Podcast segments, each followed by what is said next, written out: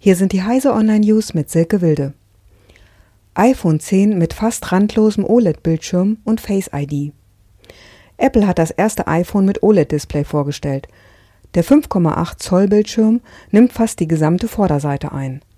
Die Gesichtserkennung entsperrt das Gerät und ermöglicht Animojis, also bewegte Emojis.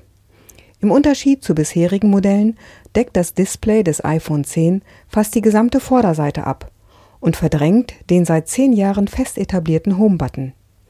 Einzelne Funktionen des Home-Buttons übernimmt die Seitentaste, etwa den Aufruf von Siri.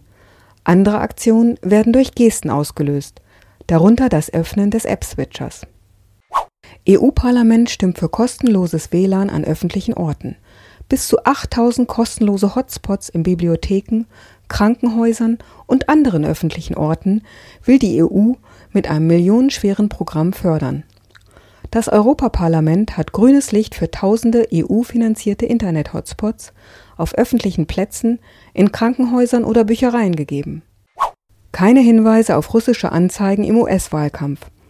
Twitter-Chef Jack Dorsey sagte, man habe keine Belege für russische Einmischung in den US-Wahlkampf über Twitter-Anzeigen gefunden.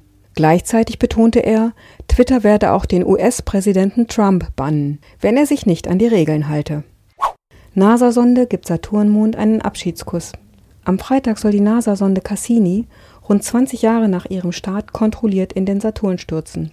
Kurz zuvor hat die Sonde Cassini dem Saturnmond Titan noch einen Abschiedskuss gegeben. Die Sonde habe sich dem Titan am Montag auf rund 120.000 Kilometer angenähert.